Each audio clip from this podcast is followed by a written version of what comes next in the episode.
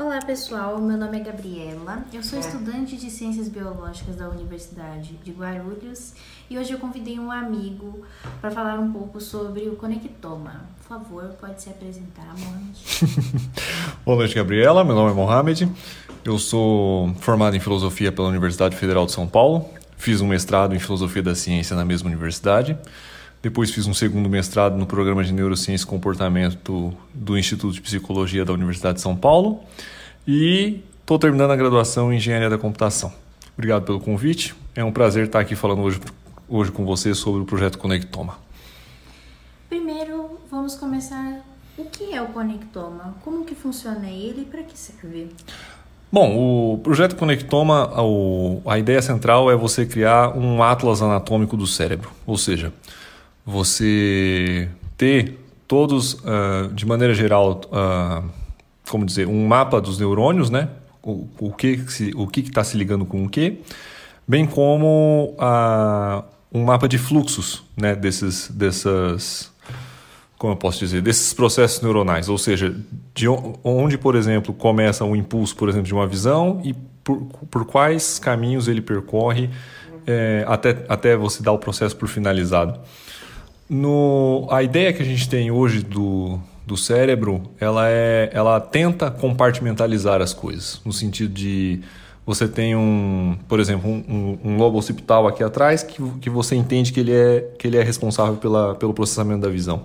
Né? E, e assim para diversas outras coisas. Aqui, por exemplo, você tem mais no meio da cabeça é, o controle motor do cérebro. A, a tendência, a, o entendimento que a gente tem hoje do cérebro é de, de, modularizar ele, né? dividir cada parte do cérebro responsável por alguma atividade. É, justamente porque isso deixa as coisas mais fáceis de se pesquisar. Mas a gente tem a, gente tem a noção de que não é exatamente isso. Né? E, e não precisa ir muito longe num exemplo para entender que não é exatamente isso. Você, por exemplo, vê qualquer movimento repetitivo, ainda que não seja de uma pessoa, ainda que não seja, na verdade, nem de um ser vivo, o parte do, do do controle motor do cérebro tenta repetir esse movimento como se você mesmo estivesse fazendo, mesmo quando não é o movimento de uma pessoa. Então, ou seja, o, o, processar a visão não termina só na visão, né? Isso que eu quero dizer. E, e parte do que o Conectoma é, tenta atingir como resultado é justamente descrever, meio que desmodularizar o cérebro, entender que, que o processo ele passa, na verdade, por, por esses diversos módulos, por assim dizer. O, o projeto ganhou notoriedade recente por conta do, do poder computacional hoje permitir dar uma perspectiva para isso, mas na verdade o projeto Conectoma existe desde a década de 70. É que na década de 70 as pessoas faziam isso literalmente no braço, então entre 70 e 80 eles fizeram 10 anos. Eles conseguiram fazer o mapeamento do, dos 300 neurônios do C. elegans, né, um, é um vermezinho, 10 anos para mapear 300 neurônios.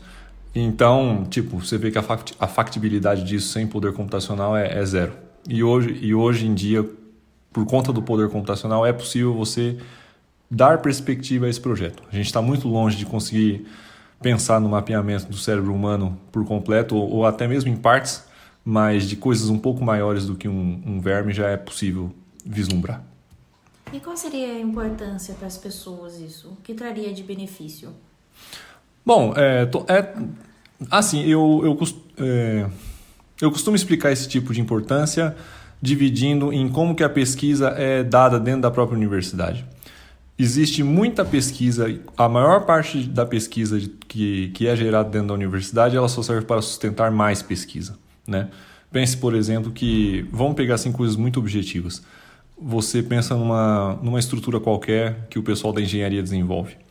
Eles não partem do nada, né? Eles têm de, de fazer análise de, de material, análise de estruturas do ponto de vista matemático, é, enfim, uma série de coisas que foram feitas todas no que a gente chama de ciência de base.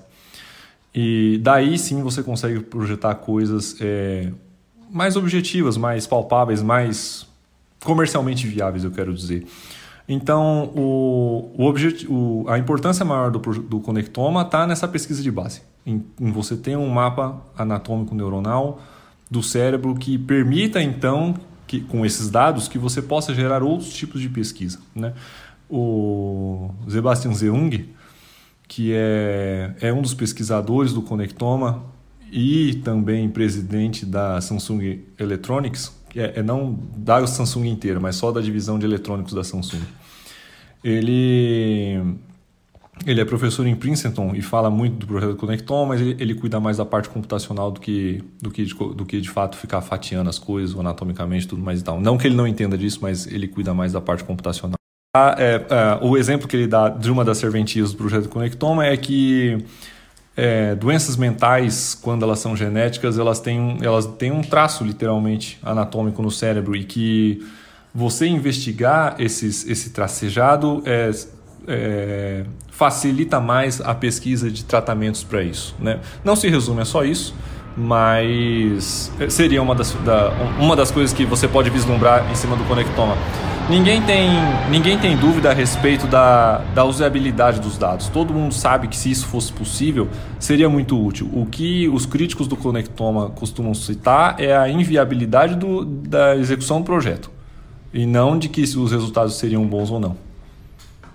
Entendi. Então, você acha que o conectoma ele pode ter alguma resposta para curas de algumas doenças, tipo Alzheimer ou doenças ligadas diretamente aos cérebros, aos neurônios? Hum, sim, não, não todas, porque é, algumas delas são, são de cunho genético e o, o máximo que, que você conseguiria fazer é detectar previamente, detectar com, com o máximo de de antecedência possível, como o próprio caso do Alzheimer e do, do Parkinson, né?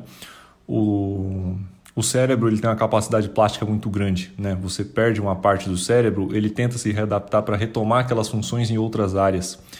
Isso é uma grande vantagem, né? Caso você sofra um acidente na, no cérebro, mas ao mesmo tempo é uma desvantagem no caso da detecção do, do Parkinson, por exemplo, porque o, os neurônios dopaminérgicos vão se perdendo ali na base do cerebelo e isso que vai causando o Parkinson, né? a, a tremedeira. A tremedeira é justamente a, falta, é, a falta de dopaminérgicos para segurar o músculo. Né? Existem tanto neurotransmissores que estimulam o músculo para ele fazer o movimento e existem neurotransmissores para impedir que o músculo fique se movimentando.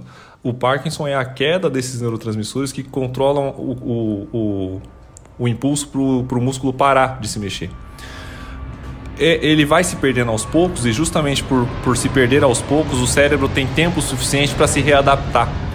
Quando o Parkinson está detectável, sabe, quando a tremedeira já começa a ficar minima, minimamente visível, o paciente já perdeu mais de 80% dos dopaminérgicos, ou seja, o, a capacidade do cérebro de, de vir e se readaptando nas funções por essa perda é uma vantagem, mas no caso da detecção do Parkinson, do Parkinson ele acaba camuflando o problema, entende?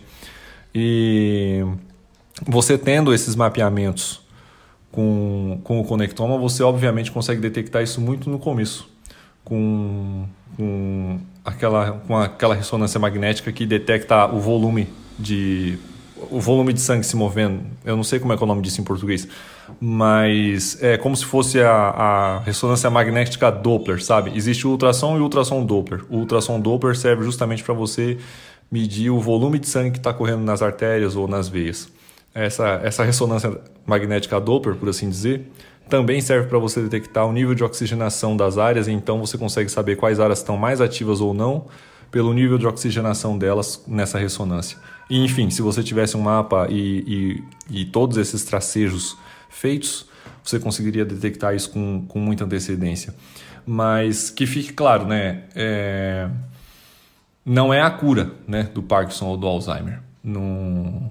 Talvez o Parkinson e o Alzheimer hum, é, tenham curas, mas assim, por outros tipos de pesquisa, né? Um interferon que seja capaz de, de parar essa degeneração, porque a degeneração do Parkinson e do Alzheimer, até onde a gente tem, sabe hoje, ela é, entre aspas, bem natural, sabe? Como se fosse do próprio corpo mesmo. Não é um vírus que vai lá e destrói o, o neurônio, ou uma bactéria, ou qualquer coisa assim. Parece ser simplesmente. A, a é desse jeito, entendeu? Era para envelhecer desse jeito. É, e você acha que o conectoma seria uma nova linha de diagnósticos para os transtornos mentais? É. Assim, eu acho que é importante a gente deixar claro antes que comportamentos, sejam, sejam eles quais forem, do, dos mais elementares aos, aos, aos, mais complexos que você possa ter, eles são todos é, tratados no cérebro, definidos no cérebro. E, bom, parte da, parte da forma como você se comporta, o que a gente poderia chamar assim de uma certa base do comportamento, ela é definida geneticamente, ok.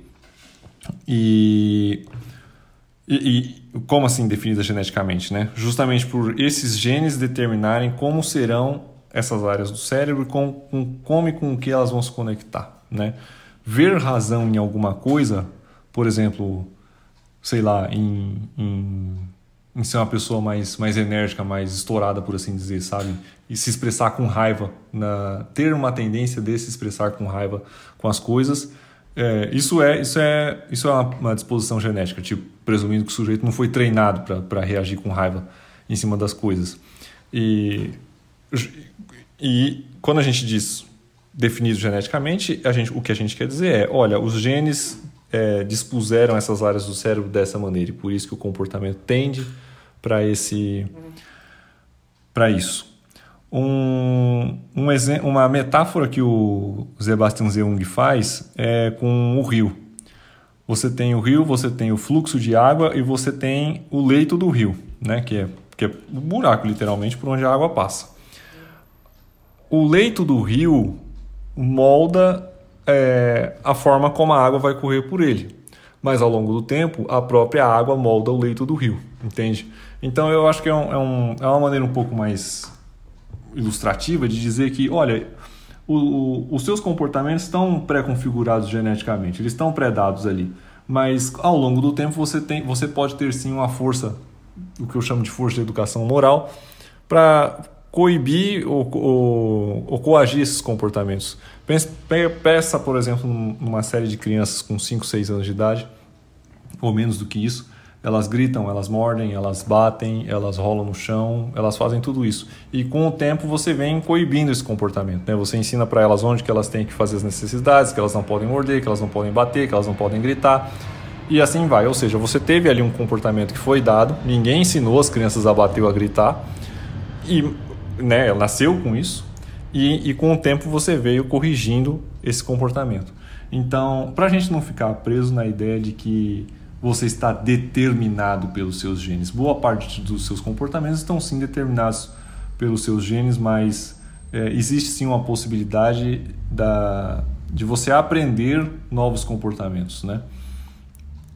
O, bom, e aí a gente para para pensar de que é, se é, os comportamentos eles são diversos, então você pode, numa maneira assim um pouco um pouco bruta, pensar que é, Bom, então em determinadas partes, pelo menos, os cérebros eles são diferentes, né? E se os cérebros eles são, eles são diferentes, é... o que, que adianta você fazer o conectoma de um para analisar o outro, né? Bom, é, sim, é, com a idade as ligações, as sinapses elas se constroem, se desfazem, os neurônios morrem, é, enfim, mudanças fisiológicas no nível fisiológico do cérebro ocorrem mas elas não são grandes o suficiente para você dizer que um é totalmente diferente do outro. Você pega duas pessoas com um braço direito, você para para observar, não são idênticos, mas eles são, eles têm uma quantidade de divisões que é a mesma, o, o tamanho relativo entre uma coisa e outra é mais ou menos o mesmo.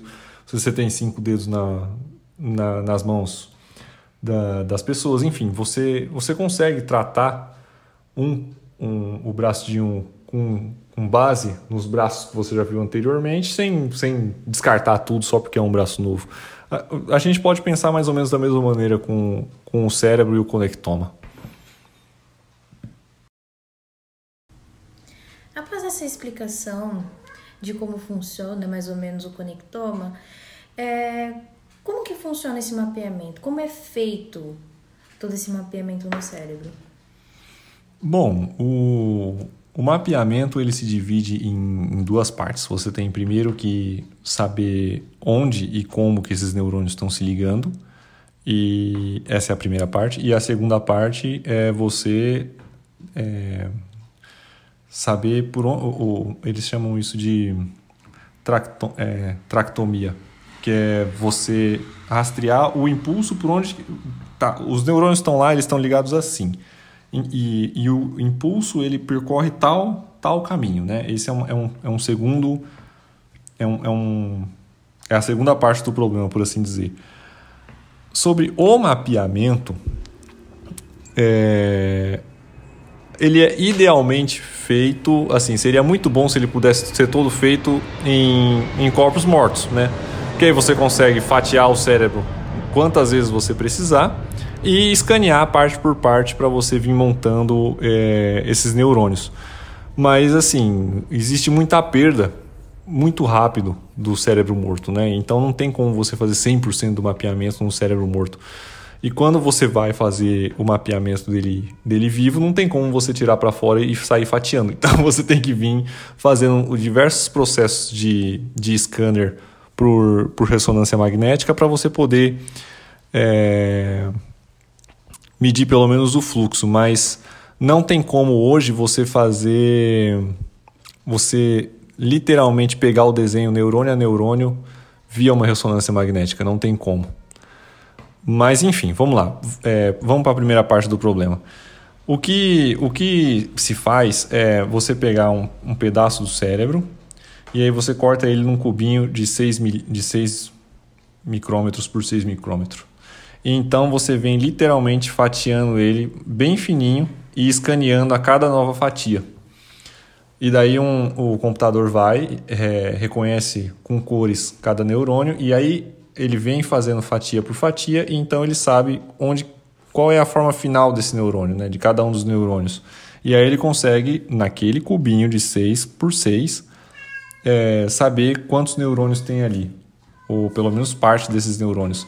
E acredite, é tipo, é coisa de 5, 30, 50 neurônios por de 6 em 6 é, micrômetros. E, e, no, e nesse experimento que eu estava acompanhando era do cérebro de um rato que tem um neurônio grande comparado com o cérebro humano, né? Só para a gente ter um, um nível de comparação, se o rato tivesse o mesmo número de neurônios que nós temos, o cérebro do rato pesaria 14 quilos. Ou seja, nós estamos falando de um neurônio muito grande em comparação com o nosso neurônio. E mesmo assim, era um, é um número grande de neurônios que você tem nesse quadradinho 6 por 6 nesse cubinho, né? 6 por 6 por 6 por 6 enfim, é, fazer o mapeamento dos neurônios é dessa maneira: são diversos cubinhos bem pequenininhos, e aí você vem fatiando, fatiando, fatiando para o computador conseguir fazer o mapeamento deles. E aí a segunda, a segunda parte, é, que é de fato tentar tracejar o, por onde corre o impulso né, de cada uma dessas coisas, aí tem que ser no cérebro vivo, lógico. E, e aí só por ressonância magnética, mas assim não é, é, é muito grosseiro ainda, entende? Não é assim neurônio a neurônio que ele vai detectar o, o, o para onde foi cada coisa. É mais tipo área a área, entende? Do cérebro. Em ambos os processos, principalmente no mapeamento, fatia a fatia, você o, você treina, na verdade, uma inteligência artificial para ficar fazendo aquilo. Não tem como você ficar tentando desenhar isso na mão ou resolver isso na mão. E, e é por isso que né, agora o projeto é, é, mais factível porque agora nós temos técnicas de inteligência artificial capazes de, de analisar e, e refazer esse desenho. É isso.